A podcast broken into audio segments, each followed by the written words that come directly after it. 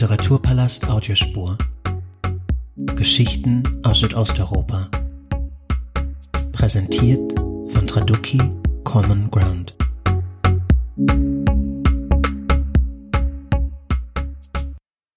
Ich begrüße Sie ganz herzlich zur achten Ausgabe dieses Audioformats. Mein heutiger Gesprächspartner ist der Journalist und Autor Michael Martens, mit dem ich mich über gleich zwei Publikationen unterhalten möchte. Zum einen über seine Biografie des jugoslawischen Nobelpreisträgers Ivo Andrić und zum anderen über den Band Insomnia Nachtgedanken von Ivo Andrić, den Michael Martens übersetzt und herausgegeben hat. Beide Bücher sind im Wiener Scheunay Verlag erschienen, in dessen Räumlichkeiten wir heute auch unser Gespräch aufzeichnen. Lieber Herr Martens, ich freue mich, dass Sie die Zeit gefunden haben. Herzlich willkommen. Ja, vielen Dank für Ihr Interesse. Bevor wir uns dem Leben und Schreiben von Ivo Andrić zuwenden, möchte ich Ihnen zunächst meinen Gast vorstellen. Michael Martens wurde in Hamburg geboren und arbeitete schon als Schüler für verschiedene Tageszeitungen in Norddeutschland. Nach dem Abitur und einem Zwischenstopp in Chicago zog es ihn gen Osten. Mehrere Jahre lang war er Redakteur deutschsprachiger Zeitungen in Kirgistan, Kasachstan, in der Ukraine und in Russland. Seit 2002 ist er politischer Korrespondent der Frankfurter Allgemeinen Zeitung, für die er unter anderem aus Serbien, der Türkei und Griechenland berichtete. Seit 2019 lebt Michael Martens in Wien. Lieber Herr Martens, ich möchte unser Gespräch über Ihre über Andritsch-Biografie direkt mit der großen W-Frage beginnen oder mit gleich mehreren großen W-Fragen. Ich möchte Sie also danach fragen, warum Andritsch und warum gerade jetzt? Also was hat Sie dazu bewogen und motiviert, sich so viele Jahre lang mit genau dieser Person auseinanderzusetzen und in ihr Leben und Werk einzutauchen. Gab es da ein bestimmtes Ereignis oder vielleicht ein bestimmtes Werk, das als eine Art Initialzündung zu betrachten ist? Die Frage, warum Andritsch, ist einfacher zu beantworten als die Frage, warum gerade jetzt.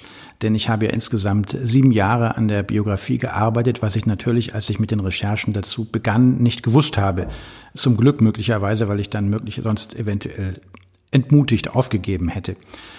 Der Anlass war, dass ich Andritsch sehr gerne gelesen habe. Ich äh, habe ihn allerdings erst 2002 äh, zu lesen begonnen, als ich nach Belgrad kam und war dann sehr bald von diesem, von diesem Dichter gefesselt. Also es geht uns doch allen immer wieder mal so, dass wir auf ein Werk stoßen, wo wir denken, hier betreten wir ein ganz großartiges literarisches Terrain, einen großartigen literarischen Kontinent und das macht uns dann Lust auf mehr und wir wollen das Gesamtwerk entdecken. Und das hatte ich über die Jahre hinweg in Belgrad getan, hatte also mit, wie die meisten, äh, angefangen äh, mit der Brücke über die Drina, seinem mit Abstand bekanntesten Roman und näherte mich dann über andere und weniger bekannte Werke sozusagen dem Gesamtkomplex. Und ähm, dann kam irgendwann der Gedanke, ja, das ist ein Schriftsteller, der mich fasziniert. Eigentlich möchte ich jetzt auch mehr über diesen Menschen wissen, der diese Werke geschrieben hat. Und äh, dann merkte ich, dass zu Andritsch eigentlich relativ wenig vorlag. Zumal als ich mit den, als ich begann, mich mit der mit dem Gedanken einer Biografie zu befassen. Und dann sprach ich unter anderem mit Michael Krüger, der ja damals noch Hansa-Chef war, der auch ein großer Andritsch-Fan ist, der die Biografie auch vorgestellt hat in, bei einer Veranstaltung in München und der das wunderbar gemacht hat. Und auch der sagte, ja, das wäre selbstverständlich ein Desiderat und auch Herbert Ollinger vom Scholdei Verlag hat das also unbedingt unterstützt, sagt, das wäre eine tolle Idee, wenn wir mehr über diesen Menschen wüssten, denn Andritsch gehört durchaus zu den Literaturnobelpreisträgern, die, das bestätigen auch die Verkaufszahlen der Verlage, nicht vergessen sind, die noch gelesen werden, jedenfalls im deutschsprachigen Raum. Nur über den kann ich sprechen. Da ist also ein lebendiges Interesse da. Und mich hat das auch deshalb interessiert, weil ich natürlich in Grundzügen das Leben Andritschs schon kannte, bevor ich mit der Recherche begann. Ich wusste also, er war Diplomat gewesen, er war Botschafter in Hitlers Deutschland gewesen. Das ist ja alles äh, durchaus äh, nicht nicht Standard für eine, für eine Dichterbiografie. Und da lockte mich einiges und dann habe ich mich eben auf die, auf die Fährte begeben, nicht wissend, dass das sieben Jahre dauern würde. Sie haben eben schon erwähnt, dass Andritsch auch Diplomat war. Und tatsächlich, wenn man das Buch öffnet, entdeckt man auch gleich eine Karte von Europa und staunt über die vielen Orte, die da verzeichnet sind. Also man staunt darüber, an wie vielen, in wie vielen Ländern und Städten Andritsch gelebt hat, in denen er gearbeitet hat oder die in anderer Weise wichtig für ihn waren. Der Untertitel des Buches heißt auch ein europäisches Leben und es wird eigentlich schon mit Blick auf diese Karte klar, warum dieses Buch so heißt. Ähnlich erstaunt war ich, als ich ihre eigene, ihre eigenen biografischen Stationen recherchiert habe. Einige Orte habe ich vermutlich eben auch gar nicht aufgezählt. Ist Andritsch in diesem oder in anderen Punkten so eine Art Wahlverwandter für Sie? Und wenn ja, inwiefern ist so eine Nähe hilfreich oder führt zu Problemen bei der Arbeit? Also Wahlverwandte sind wir, glaube ich, nicht. Andritsch hatte einen ganz, ganz anderen Charakter. Er war ja doch extrem äh, zurückgezogen. Das kann ich in dieser Form bei mir nicht, von mir nicht sagen. Das Einzige, was vielleicht äußerlich ähnlich ist, dass wir beide in sehr vielen europäischen Ländern gelebt haben, aber das ist, würde ich sagen, doch ein, ein Zufall und nicht der Grund gewesen, aus dem ich mich für Andritsch interessiert habe. Sondern es war wirklich der, der Impetus oder der, die Initialzündung war, hier ist ein Dichter, den ich großartig finde und über den ich mehr erkennen und wissen möchte. Das betrifft unter anderem die Lektüre der Wegzeichen. Vielleicht werden wir darüber ja noch sprechen später. Das äh, Werk, was in seinem Nachlass gefunden wurde, von dem man gar nicht genau wusste, was er damit vorhatte. Da fragte ich mich immer, wann und unter welchen Umständen und wo hat er das wohl geschrieben? Und da wollte ich halt mehr wissen. Aber es war wirklich die, die Literatur und nicht sein Leben. Das kam dann im Zuge der Recherche hinzu. Da wage ich oft einen Vergleich mit äh, Pessoa, ein großartiger Dichter, der aber nach allem, was wir wissen, kein besonders äußerlich aufregendes Leben hatte. Der ging halt da in sein Kontor und war als Buchhalter oder Hilfsbuchhalter, wenn das nicht eine Legende ist, tätig und schrieb und so viel anderes, habe ich den Eindruck, passierte da nicht, jedenfalls nicht im Verglichen, Vergleich zu Andritsch. Bei Andritsch versuche ich das immer mit den Worten eines serbischen Germanisten zusammenzufassen, der das mal sehr gut auf den Punkt gebracht hat. Als Auslöser, nicht Grund oder Ursache, aber als Auslöser des Ersten Weltkrieges gilt Gavrilo Princip, der im Juni 1914 in Sarajevo durch seine beiden tödlichen Schüsse auf ähm, Franz Ferdinand und seine Frau den Ersten Weltkrieg in Gang gesetzt hat oder das Geschehen in Gang gesetzt hat, was zum Ersten Weltkrieg führte. Und als treibende Kraft des Zweiten Weltkrieges gilt ein anderer ehemaliger habsburgischer Untertan, nämlich Adolf Hitler, der auch zwei tödliche Schüsse abgegeben hat, nämlich im April 45 auf Eva Braun und sich. Und der einzige Mensch, der diese beiden Menschen persönlich kannte, war Ivo Andritsch. Das sagt uns nicht alles, aber das deutet doch schon ein bisschen an, in welchem Spannungsfeld sich das politische, das äußerliche Leben von Andritsch bewegt hat. Alle Menschen, die sich gern mit Literatur beschäftigen, die gern lesen, wissen, dass literarische Texte auf ganz unterschiedliche Weise erzählt sein können. Dass sich die Bücher, die die Genrebezeichnung Roman auf dem Cover führen, stark voneinander unterscheiden. Auch Biografien werden gern gelesen, deren Vielfältigkeit wird jedoch seltener diskutiert. Aber auch hier unterscheiden sich die Zugangsweisen ja massiv voneinander.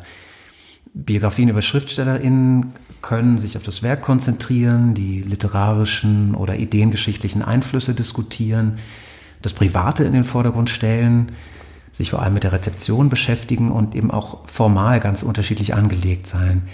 Ich würde Ihr Buch als eine politische Biografie bezeichnen, als eine politische Biografie, die nicht nur einer einzelnen Person, sondern vielleicht sogar einer ganzen Region gewidmet ist. Würden Sie dem zustimmen und vor allem können Sie erläutern, wie Sie, wie Sie zu Ihrem Fokus gekommen sind? Ja, da stimme ich Ihnen zu. Ich habe mich in den Jahren, die ich damit zugebracht habe, Andrischs Leben zu erforschen, in in den Jahren, in denen ich in Archiven war und nach Dokumenten gesucht und ja zum Glück auch auf Dokumente gefunden habe, immer wieder nebenbei mit anderen Biografien befasst, weil ich erfahren wollte, bevor ich selber überhaupt mit dem Schreiben angefangen habe, wie gehen Kolleginnen und Kollegen damit um. Und ein, eine Schwierigkeit bei der Andritsch-Biografie, das war von vornherein eigentlich klar, war, wenn Sie eine Biografie schreiben über, sagen wir, Johannes Brahms, dann müssen Sie das kulturelle Umfeld, in dem Brahms aufgewachsen ist, natürlich erklären, aber es ist uns nicht so fremd wie das kulturelle Umfeld von Ivo Andrić, der ja erzogen wurde von Menschen, die noch die osmanische Besatzung in Bosnien mitgemacht hatten. Also 1892 in Bosnien ist was anderes als 1892 in Hamburg zum Beispiel. Und dann habe ich eine Biografie gefunden, die mich fasziniert hat. Das muss im Lutherjahr gewesen sein, das war ja wohl 2015, von Heinz Schilling der mir vorher kein Begriff war. 600 Seiten, glaube ich, über, über Martin Luther.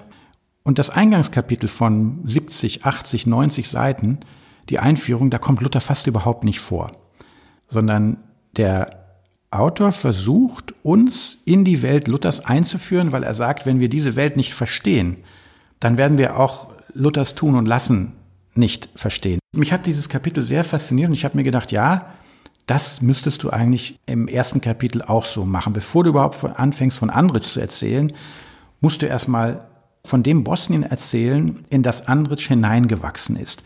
Was wussten die Menschen, was wussten sie nicht? Wovor hatten sie Angst? Wovon träumten sie? Was hielten sie für wichtig? Was hielten sie für nebensächlich? Was war für sie normal und was pervers? Was war für sie gewohnt und was neu? Und da habe ich eigentlich das erste Jahr der Recherchen mehr oder weniger nur damit verbracht, zeitgenössische Literatur über Bosnien zu lesen, sowohl zeitgenössische Reiseberichte als auch spätere Analysen, auch äh, Analysen zur Sozialstruktur und zur Wirtschaftsstruktur, um ein Verständnis dafür zu bekommen, nicht nur in welche Welt Andritsch hineinwuchs, sondern was die Menschen geprägt hatten, die Andritsch als jungen Menschen prägten, also seine, die Generation seiner Eltern und Großeltern. Und das war ziemlich zeitraubend, aber auch für mich jedenfalls sehr, sehr lohnend, weil ich mir einbilde, viel gelernt zu haben, was mir auch in meinem journalistischen Beruf jetzt sehr viel nützt, wenn ich über Bosnien schreibe. Ja, das war die Herangehensweise. Äh, natürlich ist Andritsch 1892 nicht dasselbe wie, wie Luther, der Jahrhunderte vorher geboren wurde, aber doch, wenn man näher hinschaut, Bosnien war eben was anderes in dieser, in jener Zeit als London oder Hamburg oder Paris. Damit haben Sie eigentlich meine nächste Frage schon vorweggenommen. Denn tatsächlich, ist, tatsächlich ist der Anfang sehr, sehr auffällig, weil er eben mit dieser sehr einprägsamen, ausführlichen Schilderung Bosnien-Herzegowinas und der Stadt Sarajevo beginnt. So dass man sich am Anfang eben auch erstmal fragt, okay, Andritsch taucht hier noch gar nicht auf, was, was soll das eigentlich? weil sie eben so ein historisch-gesellschaftliches Panorama erstmal entwerfen, in das Andritsch hineingeboren wurde. Vielleicht kann sie aber trotzdem auch den, den Zuhörerinnen mal schildern, was für eine Art von Land oder was für eine Gesellschaft das genau war, wie die sich eben im Vergleich zu Hamburg meinetwegen. Also Bosnien hatte damals nach den heute uns vorliegenden Statistiken mit die höchste Analphabetenrate in Europa, sicherlich im Habsburgischen Reich. Bosnien war ja seit 1878 Teil des Habsburgischen Reiches und nicht mehr des Osmanischen Reichs gewesen seit dem Berliner Kongress. Und äh, jedenfalls innerhalb des, des Habsburger Reiches war es eine Region, die man, wie man heute sagen würde, vielleicht äh, als rückständig galt. Und das war sie wirtschaftlich auch. Es gab, als die Habsburger nach Bosnien kam nur eine einzige Eisenbahnlinie, die so, sogar wieder stillgelegt worden war. Also als längst im Rest des Kontinents Fabrikschlote rauchten und Telegraphen drehte, surrten und Eisenbahnen durch den Kontinent ratterten, da war Bosnien noch ziemlich unberührt davon. Es war auch von der Industrialisierung weitgehend unberührt geblieben. Das lag unter anderem daran, dass es im Osmanischen Reich kein mit dem westlichen System vergleichbares Bankenwesen gab. Es fehlte also Kapital. Und dann kam dieses kapitalistische Habsburg und hat dieses Land innerhalb von wenigen Jahren äh, völlig umgekrempelt. Es kamen zum Beispiel Fabrikarbeiter aus, äh, also es gab dann erste Fabriken und es kamen dann eben auch Fabrikarbeiter als Vorarbeiter aus Tschechien zum Beispiel, die brachten dann sozialistisch-kommunistische Ideen mit, die es vorher überhaupt nicht gegeben hatte. Es wuchs eine erste Generation von bosnischen Intellektuellen heran, also noch vor Andritsch. Äh, die auch dann immer mehr mit, mit, äh, mit russischer und, und westlicher anarchistischer Literatur zum Beispiel in, Be in Berührung kam. Und so änderte sich das Land langsam. Das, was ich hier gerade schildere, geht natürlich für Städte wie Sarajevo. Das Dorf änderte sich noch lange nicht. Und ich habe eben im ersten Kapitel, für das Sie das Wort Panorama verwendet haben, was ich durchaus auch angestrebt habe, versucht eben zunächst mal die Leserschaft vorzubereiten auf die Welt, in die ich jetzt durch das Buch die Menschen hineinführen möchte. Das ist, glaube ich, auch in diesem Fall wichtig, um Andritschs Tun und Lassen in den späteren Jahren zu verstehen. Unter anderem auch sein Verhältnis zu, zu Frauen, aber auch seine Idee davon, was Literatur, was gute Literatur ist und was sie nicht ist. Die Schilderung ganz am Anfang des Buches beginnt ja mit einer Legende. Also Sie schildern eine Legende von einem Nussbaum. Auch andere Sagen spielen in diesem Zusammenhang eine Rolle. Und die Legenden ziehen sich auf andere Weise eigentlich ja auch durch das Leben Ivo Andritz, aber auch eben durch, durch ihr Buch. Denn Sie benennen schon am Anfang eigentlich die, die schwierige Archivlage, mit der Sie zu tun hatten. Also viele Quellen und Dokumente sind nicht oder nicht mehr verfügbar, sodass sich einige Details gar nicht rekonstruieren lassen. Und hinzu kommt, dass eben auch von Andritz selbst sehr widersprüchliche Aussagen zu seinem Leben existieren. Also, dass er ganz bewusst auch Dinge verfälscht hat oder sich in, äh, zu bestimmten Aspekten, gerade zu seiner politischen Karriere, gar nicht äußern wollte.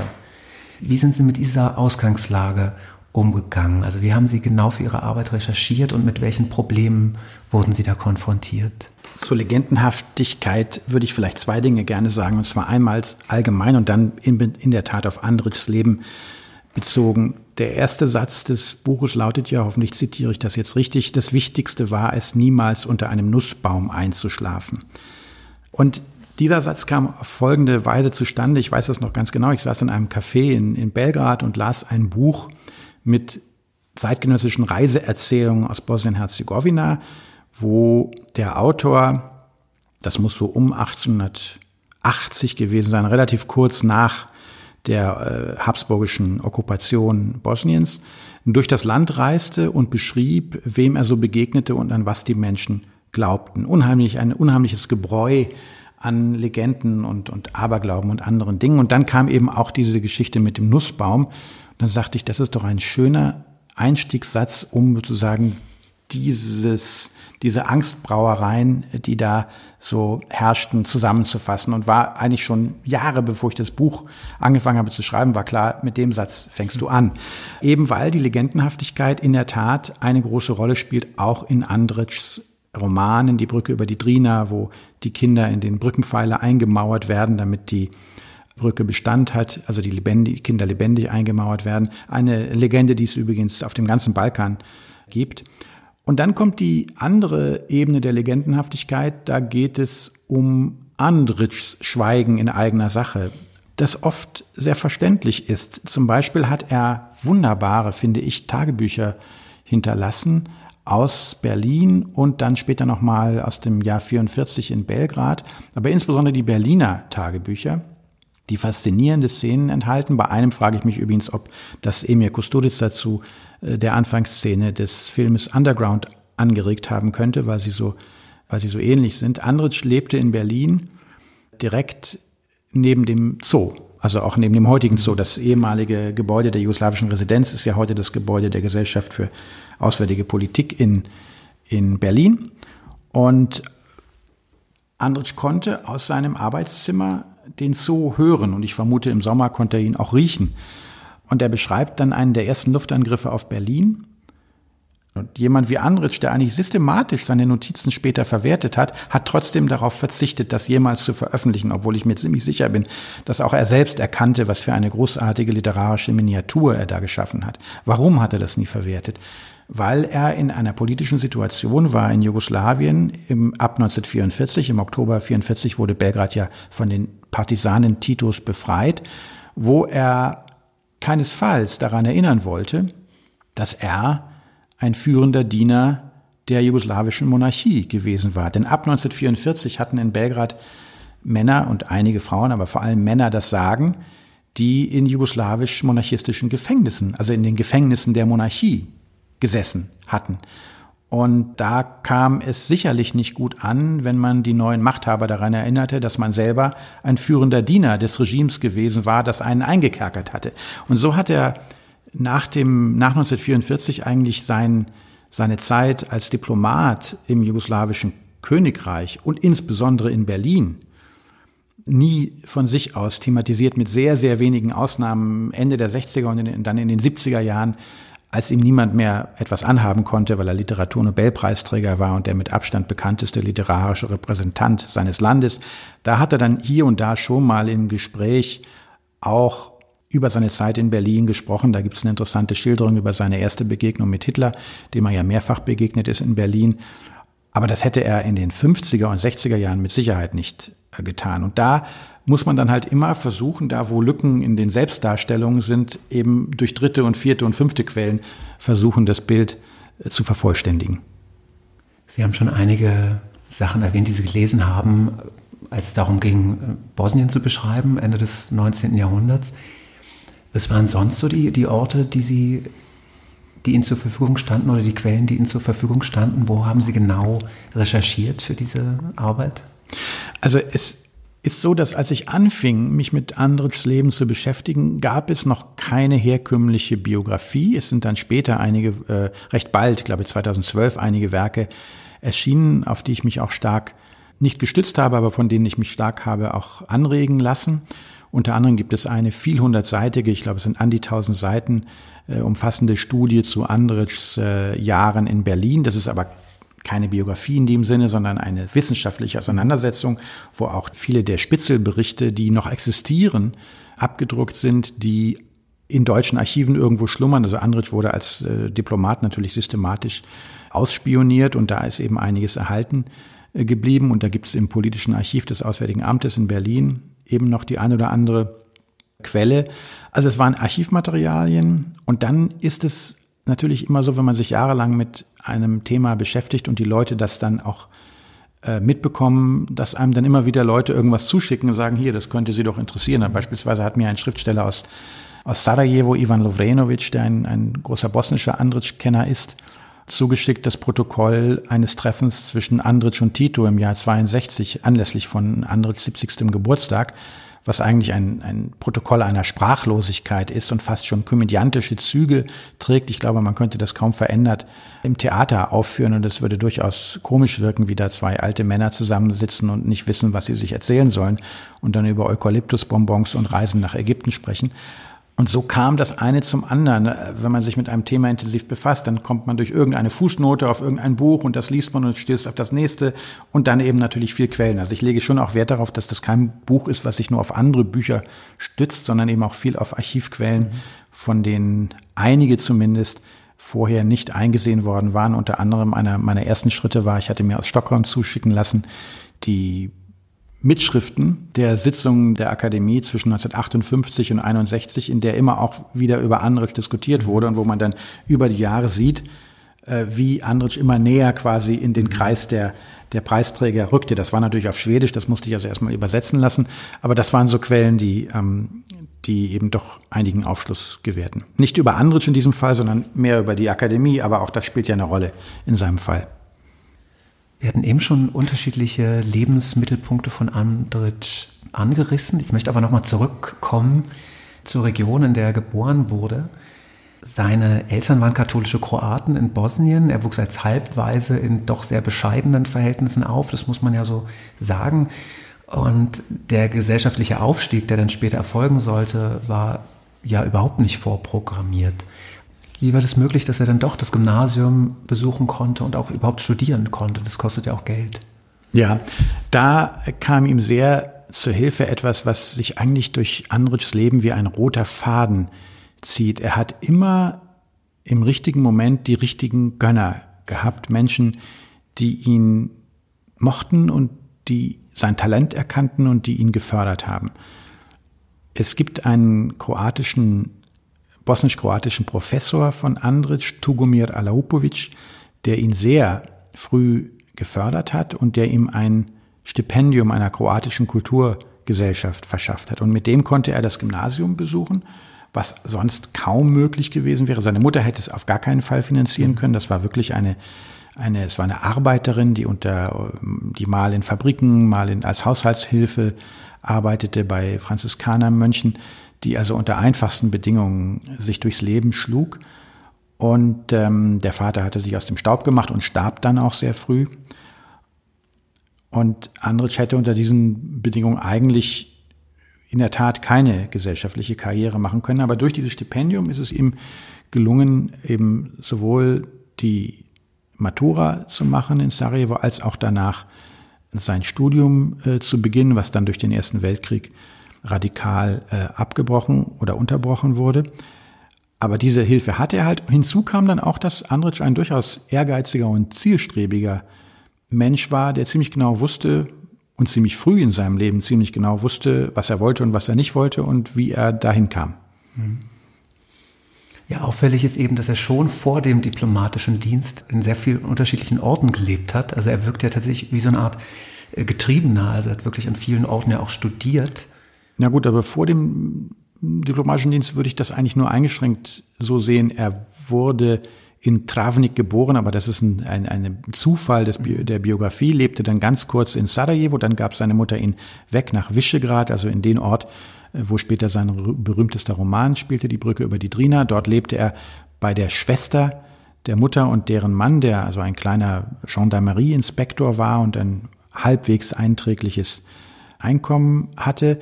Und dann ging er als Student nach Zagreb, war kurz hier in Wien, und ging dann nach Krakau. Aber das ist ja auch heute keine allzu außergewöhnliche Laufbahn, dass man den Studienort mal wechselt und wäre möglicherweise in Krakau geblieben. Er liebte Krakau, hat das später auch ein bisschen verklärt. Seine kurze mhm. Zeit in Krakau, in Wirklichkeit war er nur wenige Monate da und dann hat er später manchmal gesagt, hat er von meinem Jahr in Krakau gesprochen. Das war, davon kann gar nicht die Rede sein, dass er so lange da gewesen wäre. Hat auch selber mal zugegeben, er hat Polen wohl mehr geliebt als gekannt und musste dann eben äh, durch den Ausbruch des Ersten Weltkrieges kam dann in Haft, weil er mit den, weil er zwar nichts mit dem Attentat und den Attentätern direkt zu tun hatte, nichts mit der Planung des Attentats, weil er aber gleichsam zum Umfeld der Attentäter mhm. gehörte, was er auch nie bestritten hat.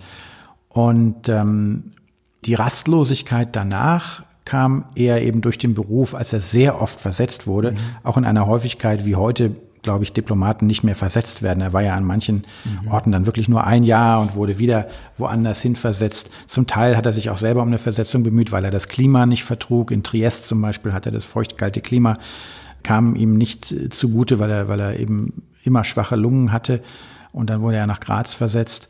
Bei einen anderen Orten wäre er vielleicht noch gern länger geblieben. Madrid ist vielleicht der einzige andere Ort außer Krakau, wo er sich wirklich wohlgefühlt hat, wo er auch keine, wo keine bösen Briefe von ihm vorhanden sind. Ansonsten sind ja seine diplomatischen Stationen oft regelrechte Städtebeschimpfungen. Also wer mal ein, eine Anthologie der Romhasser herausgibt, der sollte unbedingt auf Andrichs Briefe zurückgreifen.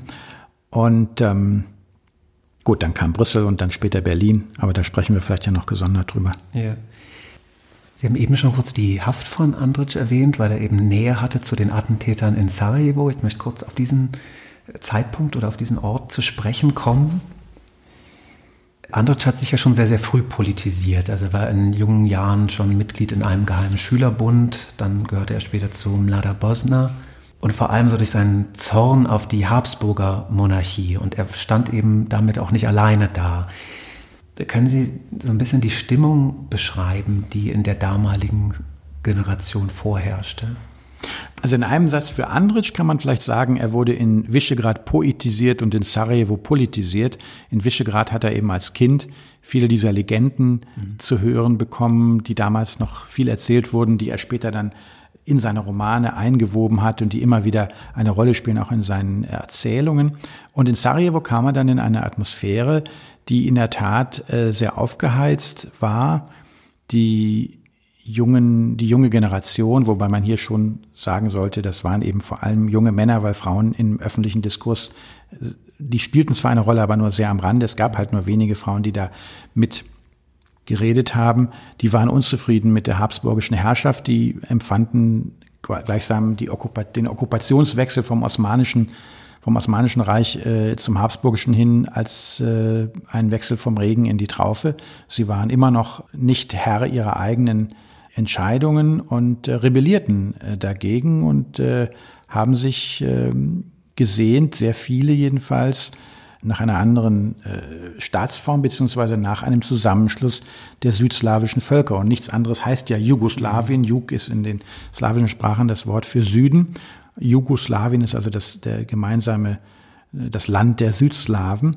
Und das war eine Idee von der Andritsch, wie viele andere seiner Generation sehr früh überzeugt war und für die er dann eben auch äh, gekämpft hat und als junger Mann durchaus auch einige Risiken auf sich genommen hat.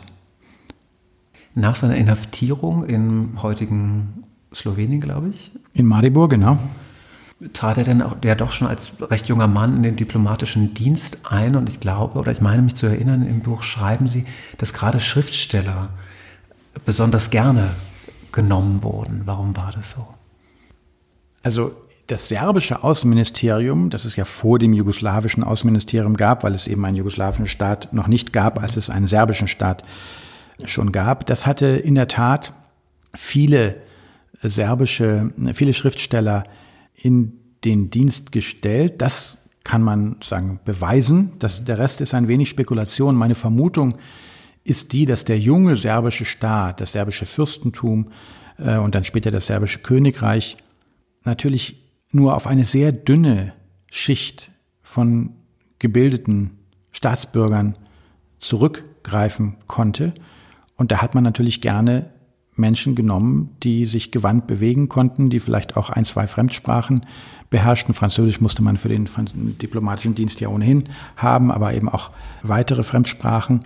Und äh, so kam man dann mit einer gewissen Vorbildung relativ leicht, wenn man sich dem Staat gegenüber loyal verhielt, äh, auch zu führenden Stellung. Das ist meine Erklärung. Ob diese Vermutung einer detaillierten Untersuchung standhielte, wäre zu, wäre zu belegen. Aber das scheint mir recht plausibel zu sein. Mhm. Wenn man sich dem Staat gegenüber loyal verhielt, da haben Sie jetzt schon einen Punkt angesprochen, denn das war Andritsch sein Leben lang, verteidigte auch Defizite oder Dinge, die nicht so gelaufen sind, wie sie vielleicht hätten laufen können.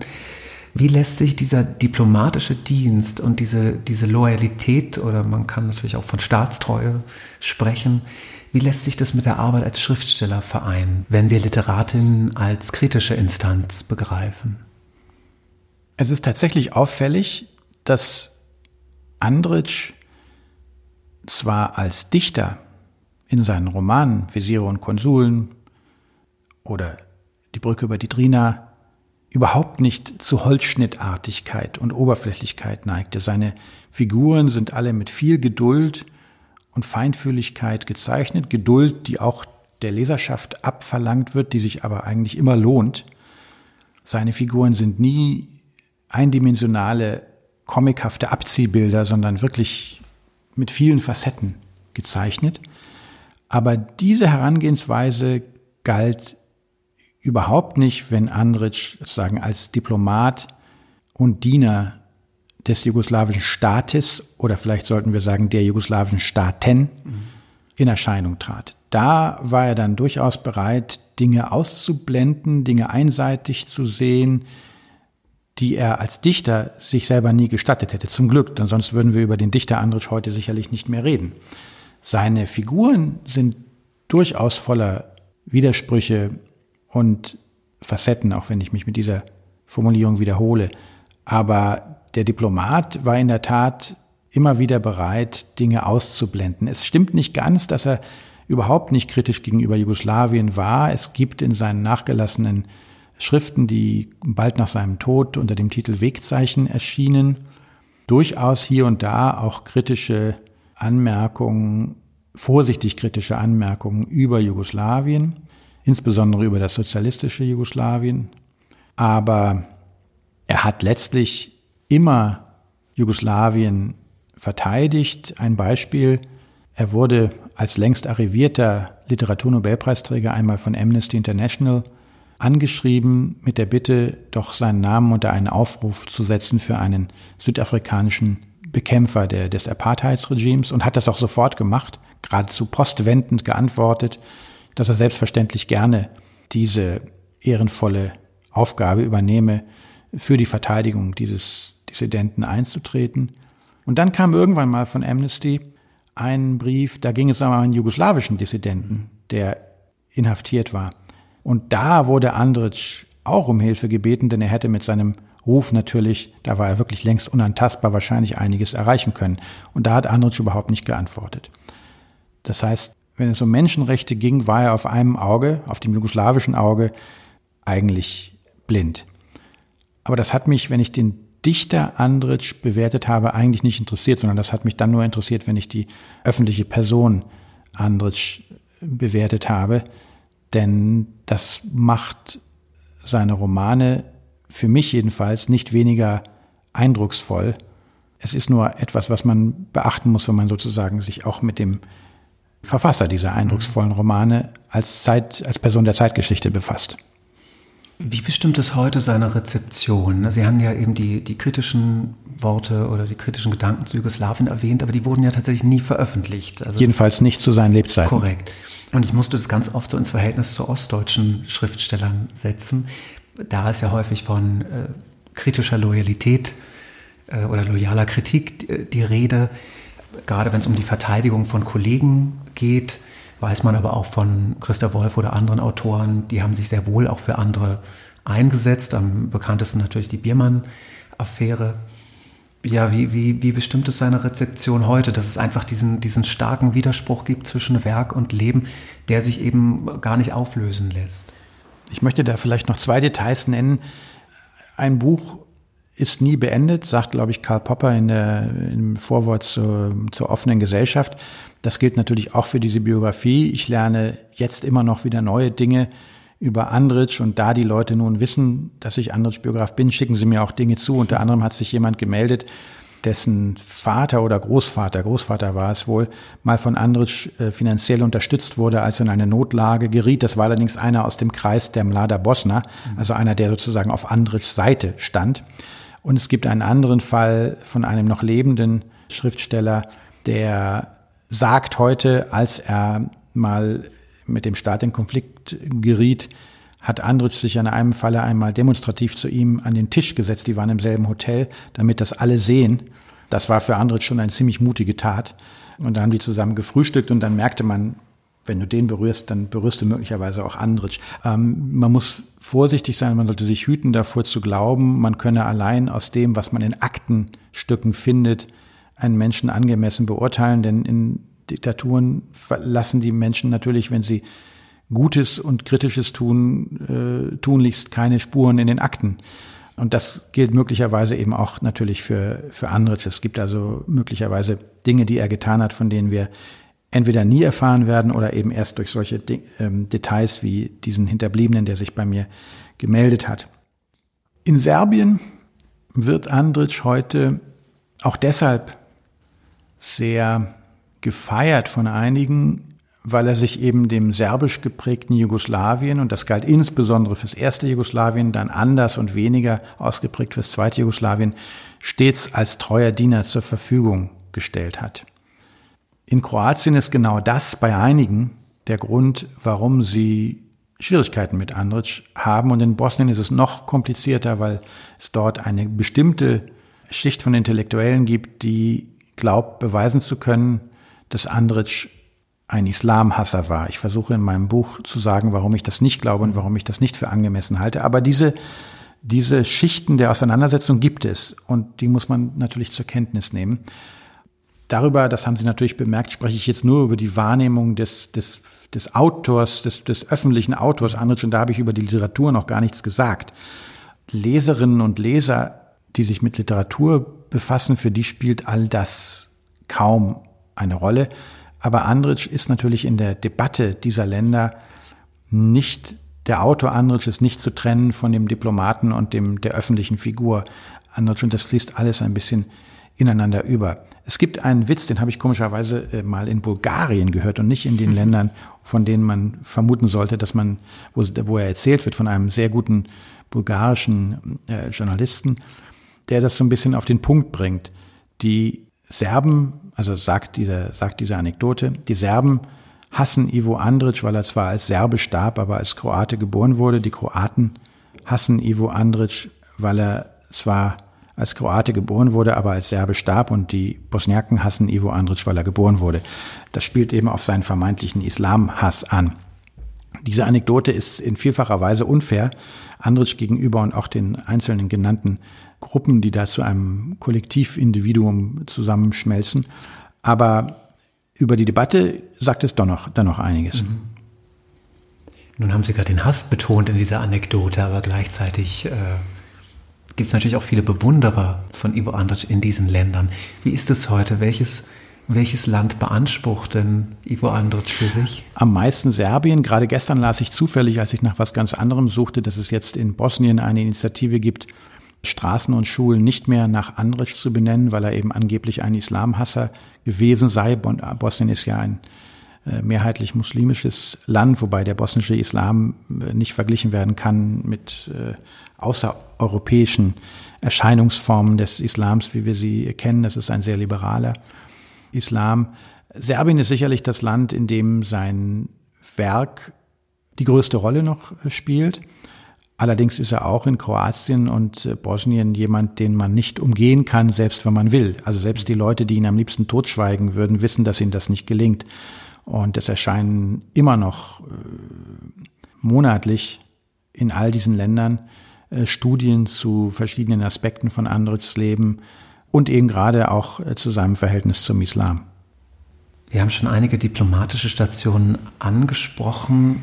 Wir müssen aber doch noch über Berlin sprechen. Die ja vielleicht interessanteste oder ja bemerkenswerteste Station vielleicht von, von Ivo Andrić, denn er ging Ende der 30er Jahre als jugoslawischer Botschafter nach Berlin, was eben damals im Nationalsozialismus den Krieg vorbereitete. Wie kam es dazu, dass Andritsch nach Berlin ging und vor allem, wie sah dann das Verhältnis aus, auch gerade zu Hitler, den er auch mehrfach getroffen hat? Welche Entscheidungen musste er dann in dieser Position fällen? Als Andritsch im April 1939 nach Berlin kam, war seine wichtigste Aufgabe, Jugoslawien aus dem Krieg herauszuhalten, von dem schon sehr viele Leute sicher glaubten, dass er kommen würde. Und das hat ja dann wenige Monate nach Andrichs Ankunft in Berlin mit dem deutschen Überfall auf Polen auch begonnen. Und Andrichs Karten standen diesbezüglich anfangs eigentlich gar nicht so schlecht, denn Hitler hatte nicht vor, Jugoslawien anzugreifen. Er hatte ja auch nicht vor, Griechenland anzugreifen. Das war nicht Teil seines, ähm, seines Kalküls. Der Balkan war für ihn ein Nebenschauplatz. Und weil Hitler nicht plante, Jugoslawien anzugreifen, sondern diesen Staat eigentlich nur zu einem Rohstoff, gefügigen Rohstofflieferanten machen wollte, gab es zunächst durchaus Aussichten darauf, dass Andrichs Mission in Berlin in dem Sinne erfolgreich sein könnte, dass Jugoslawien eben nicht Kriegsschauplatz werden würde. Das hat sich dann geändert. Ich weiß nicht, ob hier der richtige Ort ist, um das jetzt im Detail äh, zu beschreiben durch die Ereignisse des Jahres 1941. Jugoslawien hat am 25. Äh, März 1941, wenn ich mich nicht irre, und zwar im Belvedere hier in Wien, also überhaupt nicht weit von dem Ort, wo wir sitzen, den Beitritt zum sogenannten Drei-Mächte-Pakt, dem italienisch-japanisch-deutschen Drei-Mächte-Pakt unterzeichnet, nach großem Druck aus Deutschland. Und Andritsch hat das in seinen internen diplomatischen Berichten befürwortet. Nicht etwa, weil er ein Anhänger des Nationalsozialismus gewesen wäre, ganz im Gegenteil. Aber er sah als, so kann man es wohl sagen, Realpolitiker, dass es eigentlich für Jugoslawien nur eine Chance gab, sich aus dem Krieg herauszuhalten. Mussolini hatte ein Auge auf jugoslawische Territorien geworfen, also auf die äh, kroatische Küste vor allem. Und wenn man sich vor Mussolini retten wollte, dann am besten, indem man sich, wenn es keine andere Möglichkeit gab, an Hitler anlehnte. Und diese Politik hat aus dem damaligen, mit dem Wissen von damals vielleicht auch völlig verständlich Andritsch unterstützt. Und dann wurde eben hier in Wien der Beitritt Jugoslawiens zum Drei-Mächte-Pakt unterzeichnet. Andritsch war auch dabei. Und dann gab es aber in Belgrad einen, nach allem, was wir wissen, sowjetisch und britisch inszenierten oder nein, unterstützten Putsch.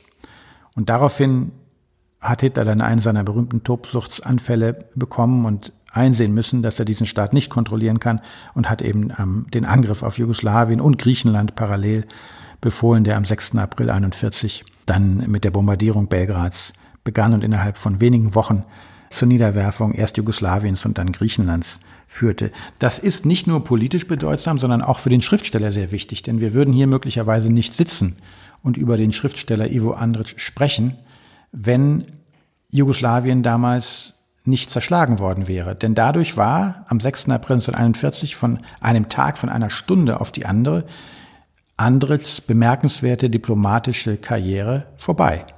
Es gab ja keinen Staat mehr, den er diplomatisch hätte repräsentieren können. Er wurde dann mit anderen jugoslawischen Diplomaten wochenlang am Bodensee interniert, durfte dann später ausreisen nach Belgrad und stand gewissermaßen vor dem Nichts. Der Staat, den er repräsentiert hatte, unter anderem zeitweilig als stellvertretender Außenminister, existierte nicht mehr und man wusste damals natürlich auch nicht, ob er jemals wieder existieren würde. Und dann hat Andrich sich zurückgezogen, lebte zur Untermiete in zwei Zimmern in äh, einer Belgrader Wohnung und hat eigentlich bis zum Oktober 1944 dieses, diese beiden Zimmer kaum verlassen und hat seine drei großen Romane geschrieben. Und nicht nur das, er hat dann eben auch noch übersetzt und hat Tagebuchaufzeichnungen geführt und hat ähm, Beobachtungen über die Deutschen notiert. Also das, waren die, das war die fruchtbarste Zeit, literarisch fruchtbarste Zeit seines Lebens.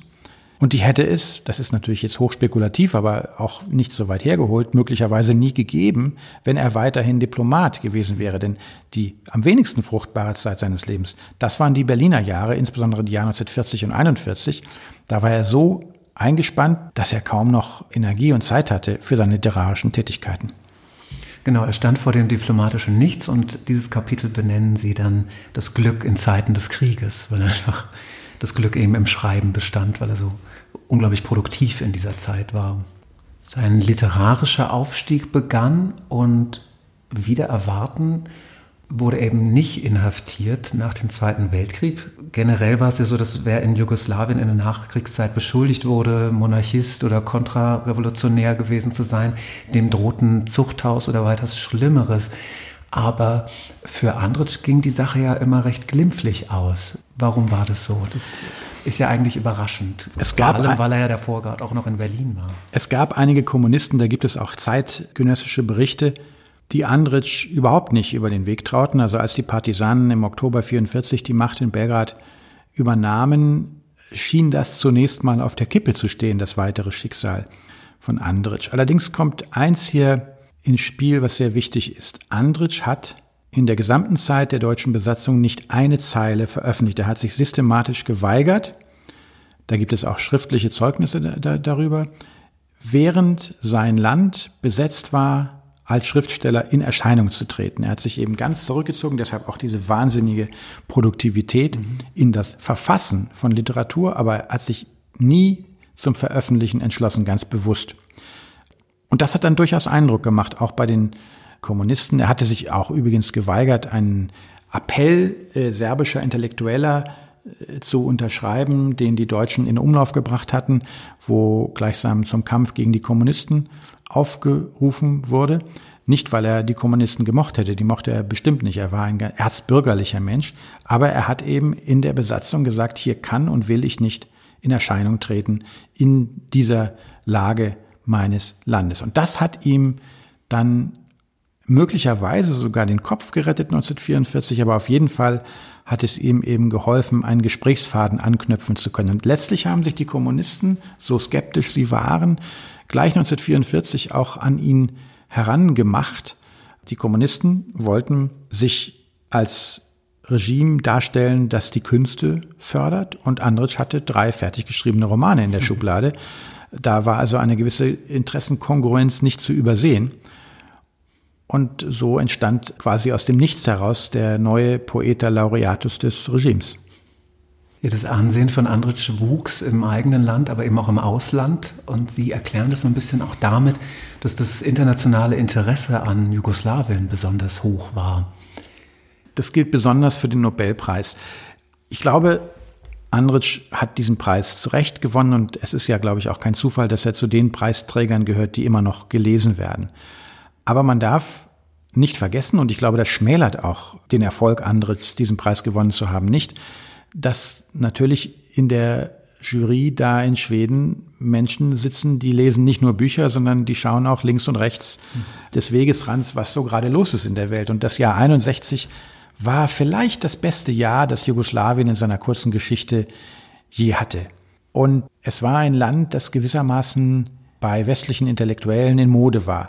Also kein äh, Kommunismus stalinistisch oder poststalinistisch äh, sowjetischer Prägung, die man letztlich kaum verteidigen konnte, sondern irgendwie wirkte es so wie, auch wenn der Begriff damals noch nicht äh, existierte, ein, ein Land des dritten Weges, Kommunismus mit menschlichem Antlitz. Da schien etwas Interessantes sich abzuspielen. So haben es jedenfalls viele westliche Intellektuelle damals empfunden. Und dann darf man nicht vergessen, dass ein Ereignis, was heute völlig vergessen ist, damals sehr zur Kenntnis genommen wurde. Es gab nämlich die Gründungskonferenz des Bundes der Blockfreien in Belgrad. Damals schien es so, als gelingt es Ländern wie Jugoslawien und Indonesien und Ägypten und, und Indien tatsächlich zwischen den großen Machtblöcken etwas Neues zu schaffen, eine Bewegung, die sehr viel Wert legte auf äh, den Antikolonialismus, weil sie eben keine Kolonien hatte. Und das klang alles sehr sympathisch. Und wenige Wochen bevor die Schwedische Akademie zu ihrer entscheidenden Sitzung zusammenkam, auf der dann Andrich, nachdem er drei Jahre Kandidat gewesen war, im vierten Anlauf den Preis bekam, da fand diese Sitzung in Belgrad statt. Und ich habe mir das dann auch bewusst angeschaut. Das war in allen, alle Zeitungen haben da ihre Korrespondenten hingeschickt und das war mit Sicherheit auch in den Radio- und Fernsehsendungen ein großes Thema. Das heißt, da kommen nun diese Herren, Damen waren es ja damals noch nicht, der Akademie und haben denen klingelt das natürlich irgendwo, das kann ich nicht beweisen, beziehungsweise man kann es ansatzweise schon belegen, denn ähm, es wird darüber gesprochen, dass der Preis doch auch einmal in ein Land abseits der üblichen Gefilde äh, geben, äh, gehen könne.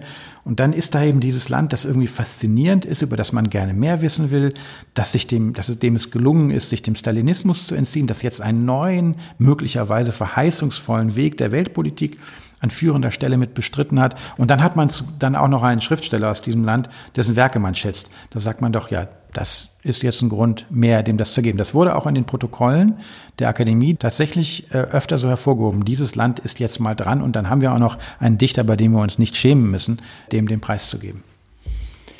Ja, eine Anekdote besteht auch noch darin, dass Tito selbst sich ja eigentlich eher für einen anderen jugoslawischen Schriftsteller ausgesprochen hat. Können Sie zu dieser Konkurrenz, das scheint ja so eine Art Konkurrenzverhältnis bestanden zu haben, ja. davon erzählen? Der andere ist ja leider doch ein bisschen vergessener. Allerdings hat Sebastian Gugolz mir ganz begeistert von diesem Autor erzählt. Ja, ich, ich stimme zu, dass äh, Miroslav Krleja heute vergessener ist oder vielleicht da Andritsch eigentlich nicht vergessen ist, doch äh, vergessen ist oder jedenfalls nicht mehr so im Mittelpunkt steht. Krleja hatte wiederum unter westeuropäischen Intellektuellen wohl die größere Fangemeinschaft. Er galt als der modernere Autor, als der experimentierfreudigere, vielleicht auch als der der Autor, der irgendwie mehr Feuer hatte. Andritsch galt manchen. Das ist, was glaube ich eine Fehlwahrnehmung war, die mit der Zeit immer mehr abnehmen wird. Aber damals galt er eben manchen dann doch als altmodisch. Da wurde seine klassische Strenge des Erzählens mit Behäbigkeit verwechselt. Krilleja war Titus Favorit, denn Krilleja war eben kein Monarchist gewesen, sondern war ein Linker gewesen. Und Kirleja und äh, Tito verstanden sich auch persönlich gut, was man von Tito und Andritsch jedenfalls ihrer einzigen persönlichen Begegnung nach zu beurteilen, längeren Begegnung nach zu beurteilen, nicht behaupten konnte. Ja, er war nicht der Favorit von Tito. Die Begegnung der beiden lief auch nicht besonders gut. Gleichzeitig hat Andritsch Tito aber für den Friedensnobelpreis vorgeschlagen, was ja völlig völlig absurd wirkt. Wie kam dieser Vorschlag zustande? Oder wie, was war das für ein Verhältnis? Denn, denn einerseits hat man Andritsch protegiert als den wichtigen jugoslawischen Autor. Gleichzeitig gab es aber so einen, so einen, ja, so einen Bruch zur, zur Staatsführung. Die Geschichte von Andritsch und Tito könnte man mal in einem Essay gesondert aufschreiben. Sie waren, wenn ich nicht irre, beide Jahrgang 1892. Also bei Andritsch weiß ich es genau und ich glaube auch Tito ist Jahrgang 1892 gewesen. Der Brief, in dem Andritsch sich eingesetzt hat dafür, dass Tito den Nobelpreis, Friedensnobelpreis erhalten möge, ist einer seiner letzten längeren zusammenhängenden Texte. Es war nicht so, dass er alleine äh, ihn vorgeschlagen hat, sondern er hat sich einer Initiative angeschlossen und dort mitgewirkt, eben, äh, dass Tito den Nobelpreis, den Friedensnobelpreis erhalten solle. Ich sehe das ähnlich wie Sie. Ich finde das schon absurd. Es gibt natürlich in der Geschichte der Verleihung dieses Preises, ob nun Literatur oder Frieden, einige absurde Fälle. Für mich persönlich gehört der Fall Handke zu den, zu den etwas bizarren Fällen. Und der Fall Tito wäre auch so einer geworden, denn man darf, wenn man sich Titos Lebensleistung, Lebensleistung, Lebenswerk ansieht, nicht vergessen, ja, das war der Mann der blockfreien Bewegung, aber es war auch der Mann, der in den 40er und 50er Jahren, also nach der kommunistischen Machtübernahme, Tausende, Zehntausende unschuldige Menschen unglücklich gemacht hat, indem er sie entweder hat erschießen lassen oder auf die Gefängnisinsel Goli Otok hat verschleppen lassen, wo viele Menschen schrecklich gefoltert wurden. Also es war ein Mensch, der Dinge in seinem Leben getan hat, die vielleicht nicht unbedingt Friedensnobelpreis verdächtig waren. Andritsch war halt auf einem Auge blind. Menschenrechte galten für ihn aber nicht, die galten für ihn nicht bei Leuten, die Jugoslawien bekämpft haben. Und er wollte eben dieses Jugoslawien stärken, wo er konnte, was ich wiederum ganz gut verstehen kann. Ich kann auch verstehen, dass man Jugoslawien als Staatsgebilde eben unterstützt hat. Und da wäre es natürlich hilfreich gewesen, wenn der Mann, der wie kein anderer mit Jugoslawien identifiziert wurde, wenn der den Friedensnobelpreis bekommen hätte. Aber das blieb ja erfolglos. Wir kommen vom frühen Tito zum späten Andritsch. Nach dem Literaturnobelpreis hat sich Andritsch ja mehr oder weniger aus der Öffentlichkeit zurückgezogen. Es gab kaum noch öffentliche Auftritte, wenige Interviews. Die Phase des Spätwerks begann, wenn man das so sagen möchte. Damit kommen wir dann eigentlich auch schon zu den Wegzeichen und zum zweiten Teil unseres Gesprächs. Warum gab es diesen, diesen Rückzug, den sich ja heutzutage eigentlich gar kein Schriftsteller mehr erlauben könnte? War das die Sicherheit des Nobelpreises, dass er, dass er sich dem Literaturbetrieb gar nicht mehr auseinandersetzen musste? Andritsch war nie ein Public Intellectual. Er ist ungern in die Öffentlichkeit gegangen, hat es aber immer wieder getan, denn er hat durchaus sehr zielstrebig die Verbreitung seines Werkes unterstützt und gefördert. Aber in der Tat, als nun das Höchste, was ein Schriftsteller äußerlich erreichen kann, nämlich äh, der Literaturnobelpreis, errungen war, da hat Andritsch dann immer stärker der in ihm ohnehin wohnenden Tendenz nachgegeben, sich zurückzuziehen und eben nicht mehr öffentlich aufzutreten. Das war jetzt nicht völlig abrupt. Es war auch nicht so, dass er nie mehr öffentlich aufgetreten ist. Er hat auch hier und da äh, sich nochmal äh, blicken lassen, hat auch Ehrungen in Empfang genommen, in Sarajevo zum Beispiel. Und dann sehen wir tatsächlich, wie sich so langsam die Tore schließen und Andritsch eben für immer weniger äh, Menschen erreichbar ist und wie er sich immer mehr auf seine Literatur konzentriert. Hinzu kam dann ein für ihn persönlich tragisches Ereignis im Jahr 1968, als seine Frau starb. Also er war wirklich dann ein sehr in sich und auf seine Texte zurückgeworfener Mensch. Er hat ähm, sein Alterswerk, für mich übrigens sein faszinierendster und komplexester Roman, Omer Paschalatas, auch thematisch finde ich der modernste, weil es da um Dinge geht, die wir heute immer wieder diskutieren, nämlich um Identitäten, Zuschreibungen, Selbstzuschreibungen, Fremdzuschreibungen, Changieren, Oszillieren zwischen Identitäten. Das ist in diesem Roman das Thema. Das ist leider nicht lieferbar auf Deutsch. Ich hoffe, das wird sich in den nächsten Jahren ändern. Das war also ein Werk, was ihn beschäftigte und dann eben immer weiter an seinen privaten Aufzeichnungen, von der gar nicht klar war, äh, ob, die, ob er die überhaupt zu Lebzeiten veröffentlichen wollte. Als letztes Werk, was aber schon nicht mehr zu Lebzeiten erschienen ist, gelten die Wegzeichen. Mhm. Die haben im Original einen Umfang von 500 oder 600 Seiten, je nach Seitenumbruch natürlich, sind also auch sein umfangreichstes Werk. Allerdings gibt es da immer einige Missverständnisse, übrigens auch in Serbien selbst, was dieses Werk betrifft. Wir wissen eigentlich gar nicht, was Andritsch damit vorhatte. Äh, die Wegzeichen, das sind Ausschnitte aus seinen Notizbüchern der Jahre 1915, das ist das älteste erhaltene, bis ins Jahr 1974. Er ist zwar erst 1975 gestorben, aber er lag 75 schon im Krankenhaus. Das ist also kein Lebensjahr, das man noch seiner schriftstellerischen Tätigkeit zurechnen könnte. Und aus diesen Einträgen der Jahre 1915 bis 74 hat Andritsch in seiner letzten, in seinen letzten Lebensjahren angefangen, Dinge auszuwählen, die ihm immer noch veröffentlichungsreif erschienen und die er in einer Komposition, über die wir nichts sagen können, weil er es eben nicht mehr geschafft hat, dieses Buch fertigzustellen, zum Druck vorbereitet hat. Ob er dieses Buch überhaupt zu Lebzeiten noch veröffentlichen wollte, ist eine offene Frage, denn das enthält einige durchaus jedenfalls für Andritschs Verhältnisse sehr private, sehr intime Bekenntnisse und Andritsch war eigentlich es zuwider, von sich als einem Ich zu sprechen. Also es war ihm zuwider, Privates in die Öffentlichkeit zu tragen. Er hat das kamoufliert gemacht, denn viele seiner Romanfiguren haben eben Ängste und Wünsche und Obsessionen, die Andritschs Obsessionen waren, die er sich jedenfalls in seinen Notizbüchern selbst zugeschrieben hat. Aber das war da eben versteckt. Die Wegzeichen sind ein Buch, das hat er mit seiner, mit seiner rechten Hand, Managerin, Sekretärin, äh, Vera Stojic in den letzten Jahren, wie gesagt, noch in Angriff genommen. Aber was er da möglicherweise bei einer zweiten oder dritten Lesung noch gestrichen hätte, in welchem Arrangement, das schließlich erschienen wäre, das wissen wir nicht. Meine Vermutung ist, weil Andritsch sehr strenge Ansprüche an sich selbst hätte, hatte, und weil Andritsch Ansprüche hatte, die eigentlich je älter er wurde, immer strenger wurden, er noch sehr viel mehr gestrichen hätte. Das wäre also möglicherweise, wenn Andritsch es noch selbst hätte fertigstellen können, kein Buch von 600 Seiten gewesen, sondern ein viel schmaleres. Aber die Nachlassverwalter haben dann, Klammer auf, wie ich finde, in etwas falscher Ehrfurcht vor diesem großen Dichter, Klammer zu, gesagt, sie werden alles so, wie Andritsch es im Moment seines Todes hinterlassen hatte, veröffentlichen. Ein Teil der Wegzeichen wurde schon 1980 ins Deutsche übersetzt. Zumindest hat, zumindest hat es meine Google-Recherche ergeben. Vielleicht ja, ich dachte, es sei 82. Es erschien ein Buch namens Wegzeichen ja. 1980 im Hansa Verlag. Aber das scheint mir ja dann auch nur eine Auswahl.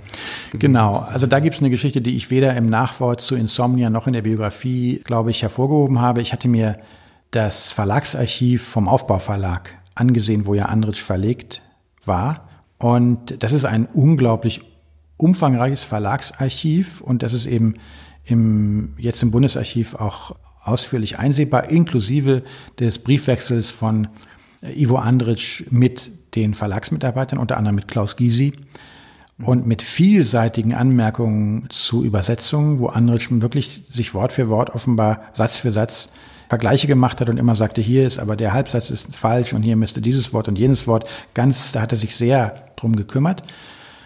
Und Außerdem ist da der verlagsinterne Briefwechsel nach Andritschs Tod nachzulesen, der eben mit Andritsch selber gar nichts mehr äh, zu tun hatte oder mit dem Andritsch selber nichts mehr zu tun hatte, über die Wegzeichen. Und da zeigt sich wieder auch, wie viel Macht dann so Übersetzer haben, die damals mit der Begutachtung der Wegzeichen beauftragten Übersetzer haben dieses Werk Wegzeichen gelesen und haben den vierten Teil, nämlich Insomnia, für schlecht befunden oder jedenfalls für repetitiv oder nicht interessant. Meiner Ansicht nach ist das eher der Höhepunkt dieser Wegzeichen. Es gibt auch andere Höhepunkte, zum Beispiel seine vielen Einträge über das Schreiben, von denen ich einige auch übernommen habe. Aber gerade dieser Teil ist für mich eben literarisch mit der wertvollste. Und da hieß es dann lapidar von den Prüfern äh, des Aufbauverlages und ein westdeutscher Überleger, äh, Übersetzer von, vom Hansa Verlag hat sich dieser Einschätzung angeschlossen oder ist separat zu dieser Einschätzung gekommen. Das ist also, das ist zu schwarz und wiederholt sich auch. Und wer will denn ständig von Schlaflosigkeit lesen? So ungefähr. Ich paraphrasiere natürlich. Und als ich das gelesen habe und natürlich den Originaltext schon kannte, sagte ich, also euer Ehren, ich sehe das ganz anders. Ich halte das für einen literarischen Schatz, den zu heben sich lohnen könnte. Und so kam dann eben Insomnia äh, zustande, was eben damals aus, wie ich fand, falschen ästhetischen Gründen heraus ganz äh, weggelassen wurde. Sie haben ja eben mit der Biografie nicht nur das, das Leben von Ivo Andrić quasi arrangiert, sondern mit Insomnia äh, ja auch einen Text, den es so im Original nicht gab oder noch nicht geben, nicht geben konnte, eben auch völlig neu arrangiert und haben sich zwar vor allem auf den vierten Teil der, der Wegzeichen bezogen, aber eben auch andere Aufzeichnungen noch mit hier hineingenommen. Was waren da Ihre Überlegungen, beziehungsweise wie sind Sie da vorgegangen? Also Kern sollte in der Tat Insomnia bilden, also der Teil, der vierte Teil der Wegzeichen, den Andritsch auch selber so genannt hat. Aber dann war mir eben aufgefallen, dass in diesem Sammelsurium der Wegzeichen überall verstreut auch noch andere Texte sind, die zum Themenfeld Nacht, Dunkelheit, Schlafen, Aufwachen, Albträume, Träume, Erinnerungen äh, zugeordnet werden können und die thematisch dazu passen. Das ist natürlich, wie Sie zu Recht hervorgehoben haben, eine willkürliche äh, und sehr eigenmächtige Zusammenstellung, aber das verschweige ich ja auch nicht im Nachwort, sondern ich sage, wir haben hier aus einem eigenmächtig zusammengestellten Werk der Nachlassverwalter einen neuen eigenmächtigen Auszug zusammengestellt. Ich wollte halt diese Themenfelder zusammenfassen und habe dann so in einer Struktur, ich weiß nicht, ob das erkennbar ist, eben auch gesagt, also das geht los mit Kindheitserinnerungen, dann habe ich verschiedene Dinge. Ich habe mir irgend so, also für mich haben, hat jedes dieser, wie viele Kapitel sind es? Acht oder neun oder zehn, einen inneren Zusammenhang. Und ja, so ist diese Auswahl zustande gekommen. Aber klar, die ist willkürlich. Ja, bei einigen Kapiteln ist es mir aufgefallen, da war, war es ziemlich eindeutig, jetzt geht es um, ums Altern oder hier Ums Altern, bei einem geht es um Frauen. Das ist, genau, das, das gibt auch eine bestimmte Dramaturgie eben, die mit der Kindheit beginnt und mit dem Tod. Genau, ich habe das mehrfach, das war ja wie so ein, ich habe mich da auch frei gefühlt, das, das war wirklich mhm. wie so ein Puzzlespiel, das war, hatte auch verschiedene Anordnungen, bis ich dann bei der war, mit der ich eigentlich am, am ehesten zufrieden war. Aus der Korrespondenz beim Aufbauverlag, die Sie geschildert haben, wurde deutlich, dass Andres, der sehr, sehr gut Deutsch sprechen konnte. Und fließend schrieb, ja. Na, eigentlich fehlerfrei. Ich kann mich gar nicht erinnern, ob ich in Andres Briefen jemals einen grammatischen Fehler mhm. entdeckt habe. Ich glaube nicht. Auf jeden Fall wurde in dieser Korrespondenz deutlich, dass er sich die Übersetzung auch ganz genau angeschaut hat. Nun haben Sie Insomnia selbst übersetzt. Wie kam es zu dieser Entscheidung, beziehungsweise vor welche Probleme oder Herausforderungen hat sie diese Übersetzung gestellt? Also da gibt es verschiedene, es ist, es, die Antwort muss ein Konglomerat von Gründen enthalten, aber der wichtigste ist, glaube ich, schierer Egoismus. Ich wollte Andritsch mal übersetzen. Das ist fast so wie eine Bucketlist. Ich wollte einen literarischen Text übersetzen, und zwar aus einer slawischen Sprache. Ich hatte in den 90er Jahren mal ein paar Gedichte aus dem Russischen übersetzt von Viktor Krivulin, einem leider lange gestorbenen russischen Lyriker und Essayisten, von denen zwei dann auch in der FAZ erschienen. Und danach hatte ich mich nie wieder mit Übersetzungen äh, befasst. Und Insomnia war für mich eben auch ein Text, der mir so gefallen hat im serbischen Original, dass ich dachte, das müsste Spaß machen, das müsste Freude bereiten, sozusagen hier im Bergwerk der Sprache die Brocken von einer in die andere Sprache äh, zu tragen. Und das war auch wirklich eine sehr schöne Erfahrung. Ich glaube nicht, dass ich nochmal wieder etwas übersetzen werde, weil das auch eine Temperamentsfrage ist und mein Temperament dann doch eher zum eigenen Schreiben und Formulieren geht und nicht dort gerne Halt macht, wo der Autor einen Weg einschlägt, den ich eigentlich gerne anders weitergegangen wäre. Aber als Übersetzer kann man dann ja, muss man dann ja ähm, sozusagen an sich halten. Und das war der Hauptgrund. Ja, und vor allen Dingen, dass es das eben noch nicht gab. Und dann, also es gibt ein paar Einträge in diesem Buch, vier oder fünf vielleicht, die waren schon äh, Teil der Wegzeichen. Und da haben mir einige Lösungen einige übersetzerische Lösungen nicht wirklich eingeleuchtet. Und ich habe das dann gesagt, nein, ich, ich glaube, man kann das auch andere Stil entsprechend, ohne sich an sozusagen an ihm zu versündigen, anders lösen, ähm, was ich dann auch gemacht habe. Ich hatte tatsächlich, nachdem ich davor die Biografie gelesen habe, auch das Gefühl, dass es sehr passend ist, vor allem weil sie in der Biografie von einem Tag und von einem Nacht anderes schreiben ja, der Tagesandritsch ist quasi der, der, der im diplomatischen Dienst, der sich an die Öffentlichkeit wendet, beziehungsweise Dinge in der Öffentlichkeit sagt. Und der Nachtandritsch, der dann eher die, die Privatperson ist, die zurückgezogener lebt. Diese Begriffe musste ich denken, als ich Insomnia gelesen habe. Also deshalb kam für mich so dieses Buch danach ja, kam mir das ganz natürlich vor als, äh, als eine konsequente das, Weiterführung des Andritz-Projekts. Das freut mich, dass Sie das so sehen. Es war natürlich insofern auch bewusst schon während des Schreibens der Biografie als Weiterführung gedacht, aus der sehr praxisnahen Erwartung heraus, wenn die Biografie Aufmerksamkeit generiert, dann wird auch für ein solches eher ungewöhnliches Buch, das nicht so wirklich in irgendeine Schublade passt, Aufmerksamkeit da sein. Und genau das ist Gott sei Dank auch so gewesen. Das haben auch die Verlagsvertreter bestätigt. Das wäre vielleicht ein, ein Projekt gewesen, das, wenn man es losgelöst von der Biografie gemacht hätte, nur sehr schwer zu etablieren gewesen wäre, eben weil es auch sich nicht so wirklich fassen lässt. Was mhm. ist das jetzt für ein Genre? Also es ist nicht wirklich Tagebuch, obwohl das Tagebuch ähnliche Momente aufweist. Sind es Notizen? Sind es verstreute Marginalien? Was genau ist das?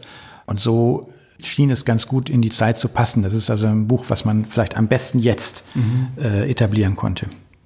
Genau, was, was genau ist das? Wir müssen, bevor wir unser Gespräch beenden, gerade für diejenigen, die eben das Buch noch nicht in der Hand gehalten haben und jetzt aber durch uns wissen, woraus die einzelnen Teile so kommen, beziehungsweise was die Wegzeichen sind oder was dieses Projekt auszeichnet, müssen wir, glaube ich, trotzdem vielleicht tatsächlich zum Ausklang doch noch klären, was das eigentlich für Aufzeichnungen sind. Dieses merkwürdige Buch, was eben tatsächlich ganz gut in Zusammenhang mit der Biografie funktioniert.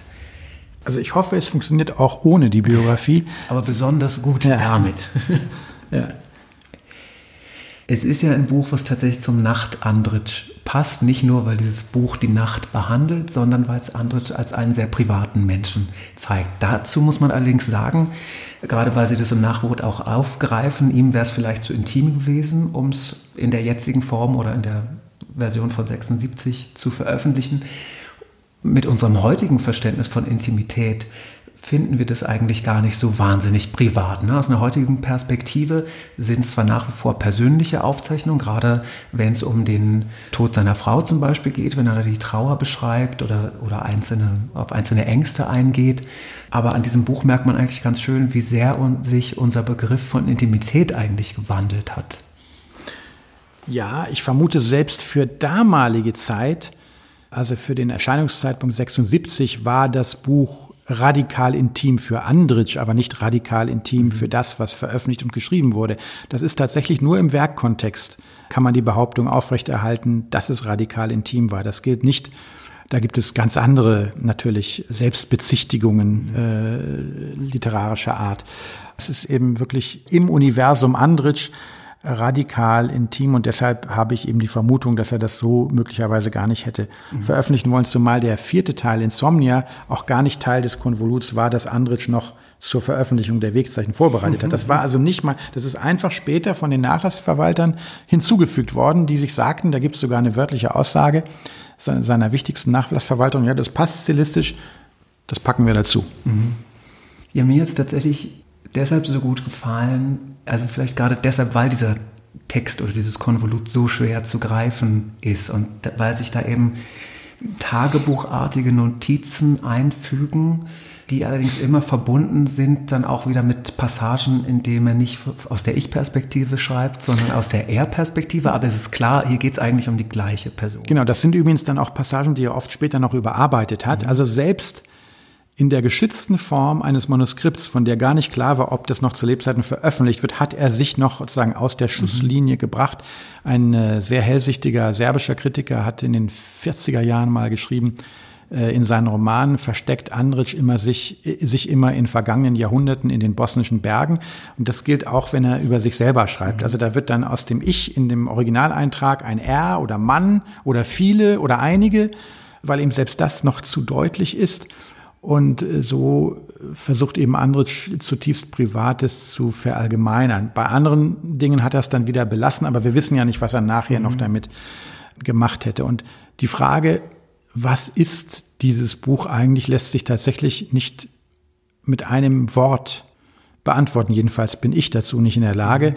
Was ist das, was in Insomnia ist? Das sind Reiseeindrücke, lakonische Kürzesporträts, Szenen, Momente, Traumschilderungen. Er benutzt Träume mitunter ähnlich wie Ernst Jünger. Die tauchen einfach auf einmal auf und werden gar nicht als Traum angekündigt, so dass man einige Sätze braucht, um zu merken, Moment, das kann eigentlich nur ein Traum sein. Charakterbilder, er schildert ja auch bestimmte Menschentypen immer wieder. Da gibt es zum Beispiel die Schilderung dieses Professors, von dem dann am Ende nur irgendwie seine Ersatzteile mhm. bleiben. Und ähm, manche ganz wenige Einträge verweisen auf den Tagebuchcharakter, indem sie tatsächlich einen Ort und ein Datum haben, aber viele eben eben nicht. Und so ist es ein, ja, es ist schon ein Buch, auf das muss man sich einlassen. Mhm. Es hat keine fortlaufende, fortlaufend erzählte Geschichte, vielleicht auch keine Entwicklung in dem Sinne. So ein Buch wird nie wirklich breite mhm. äh, Schichten von Leserinnen und Leser erreichen. Aber wie ich schon aus Reaktionen weiß, eben doch sehr viele Menschen, die davon sehr angetan sind. Und es ist auch ein Buch, was auch in Jugoslawien immer wieder Andritsch äh, Leserinnen und Leser zugeführt hat, die seine Romane ihm nicht zuführen konnten. Also Andritsch gilt so ein bisschen als so der Epiker, der, die Zeit hat ihn mal in den 60er oder 70er Jahren den Tolstoi des Balkans genannt. Das ist natürlich auch eine gewisse Hürde. Da will nicht jeder dann, die will nicht jeder überspringen, der, der davon hört. Das klingt so ein bisschen nach Schießpulver und Staub und langatmigen Naturschilderungen, die es bei Andritsch übrigens kaum, kaum gibt. Und äh, da gibt's dann Menschen, die, die vor diesen Romanen eigentlich einen gewissen Abstand hatten und die die nicht in die Hand genommen haben. Und dann lesen sie die Wegzeichen, also in Jugoslawien war das jedenfalls so, und treffen da auf einen ja mehr oder weniger existenzialistischen Autor und sagen, das ist ja interessant, jetzt will ich über den mal mehr wissen. Die kamen also über den Umweg der Wegzeichen mhm. zu dem Epiker, der natürlich viel bekannter ist. Und andere weniger, aber so war es in meinem, kam immer über den Epiker zu, zu diesem Andritsch. Was mir besonders gut gefallen hat, waren die Brüche. Also dann zum einen ist dieses Buch ganz klar, es ist ein Buch der Nacht, es, hat, äh, es beschäftigt sich mit Tod und Trauer, Verlust. Äh, mit, mit, genau. mit Ängsten. Neulich gerade eine Rezension gelesen, jemand hat das nachts gelesen und sich dabei angeblich betrunken. Ja, ja, das passt wahrscheinlich auch ganz gut zusammen. Und diese Einsamkeit, diese traurige Stimmung wird dann aber immer wieder so durchbrochen durch diese völlig absurd komischen Episoden dann teilweise, also eben den, den Lehrer K, ich glaube so heißt er. Und dann, obwohl das Ganze ja doch sehr auch an so ein Tagebuch erinnert, schreibt er dann ganz schlecht über Tagebücher, was für eine furchtbare äh, Erfindung das denn eigentlich ist. Und Memoiren dass das kein, auch. Dass das kein Mensch braucht, Memoiren noch schlimmer. Äh, und im Passus danach äh, erzählt er uns dann, dass er wahnsinnig gerne Tagebücher liest und total viel davon verschlungen Das habe ich aber ganz bewusst gemacht. Es gibt auch repetitive Elemente, die ich ganz bewusst eingesetzt habe. Es gibt so zwei, drei aufeinanderfolgende, also über Tagebücher, glaube ich, die folgen alle äh, genau aufeinander. Gibt es zwei, drei mhm. Einträge. Dann gibt es ein anderes, das auch typisch Andritsch war, wo er sozusagen gefürchtet hat, im Schmutz zu ertrinken und dass man eigentlich das ganze Leben, das paraphrasiere ich jetzt, ist nur ein neues Arrangieren von Dreck und man kann eigentlich gar nichts, mhm. man kann nie sauber werden, weil das Wasser schmutzig ist, indem man sich wäscht. Da gibt es zwei sehr ähnliche, aber in verschiedenen Jahren entstandene Passagen. Das habe ich mehrfach auch ganz bewusst gemacht. Ich weiß, einige stört das dann, wenn, wenn sich sowas wiederholt, aber ich wollte es eigentlich so machen, um eben auch die Variationen äh, desselben äh, zu zeigen und da auch eine gewisse Kontinuität. Denn das ist eben Andritsch in verschiedenen Lebensstufen, was man natürlich aus dem Buch nicht immer mhm. sehen kann. Einige Dinge sind datiert, aber sehr, sehr wenige. Einige sind datiert, bei anderen weiß man, das kann eigentlich nur ein alter oder alternder Mensch geschrieben haben oder ein absolut genialer junger Mensch. Aber es waren in der Tat, wenn Andritsch über das Altern und den Verfall schrieb, dann waren es, das habe ich ja überprüft, äh, die Genese der Texte, dann waren das in der Tat immer Einträge aus Notizbüchern, als er eben wirklich schon ein älterer, alter und alternder Mensch gewesen mhm. ist. Obwohl alternder Mensch, fand ich es überraschend, dass diese Frage kam vorhin im Vorgespräch auf, äh, weil ich schon der Meinung bin oder es mich überrascht hat, dass einige Eintragungen sich doch sehr progressiv anfühlen. Denn es gibt zwar diese, ja, sagen wir mal, kulturpessimistischen Passagen oder generell sehr pessimistischen Passagen, muss man ja sagen.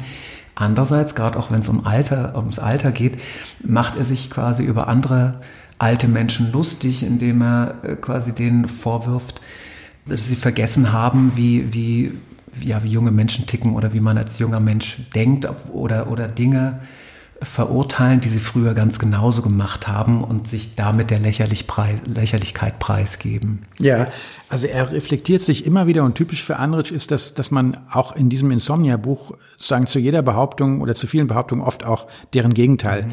finden kann. Eine Stelle, die mir gefällt, ist, wo er sich selber in Frage stellt und sagt, wer sagt eigentlich, dass du alter Griesgram, der alles schwarz und schlecht siehst, recht hat und dass nur der Schmerz wahr ist und die Freude und das Schöne am Leben eine Lüge sein. Wer sagt eigentlich, dass das stimmt? Warum ist es nicht vielleicht andersrum oder warum stimmt nicht vielleicht beides? Das macht ihn sympathisch, dass er sich immer wieder ähm, in Frage gestellt hat, wobei schon der alternde Griesgram, der da auch oft vorkommt, der war er durchaus auch. Also es gibt zeitgenössische Schilderungen, die ihn in seinen letzten Jahren erlebt haben da konnte er eben beides sein. Er konnte jemand sein, der wirklich alle Dinge in Frage gestellt hat, die alte Leute für richtig, die viele alte Leute oder in seiner Generation für richtig gehalten haben. Und dann konnte er aber auch wieder jemand sein, der richtig wie im Klischee, im Klischee, das er selber beschreibt, alt war. Also jemand, der missmutig wird, wenn er amerikanische Comic Zeichentrickserien im Film sieht, wahrscheinlich Mickey Mouse oder was, das wurde ja in Jugoslawien gezeigt, weil er sagt, da muss immer irgendeine Vase umfallen und kaputt gehen. Das ist doch gar nichts, woran Kinder sich erbauen können sozusagen. Also das war so richtig altmodisch. Mhm. Solche alten Leute kenne ich aus meiner Kindheit auch noch. Die gibt's in diesem Sinne eigentlich kaum mehr. Das war er, aber eben auch das Gegenteil. Und das, finde ich, macht ihn dann wieder sympathisch. Ein Griesgram, der sich in einigen Momenten seiner Griesgrämigkeit und der Lächerlichkeit dieser Griesgrämigkeit durchaus bewusst wird. Ja, und völlig nicht griesgrämisch wollen wir uns jetzt voneinander verabschieden. Lieber Michael Martens, vielen Dank für das Gespräch. Hat mir Spaß gemacht und ich hoffe, den Leuten, die uns jetzt dann zuhören werden, auch.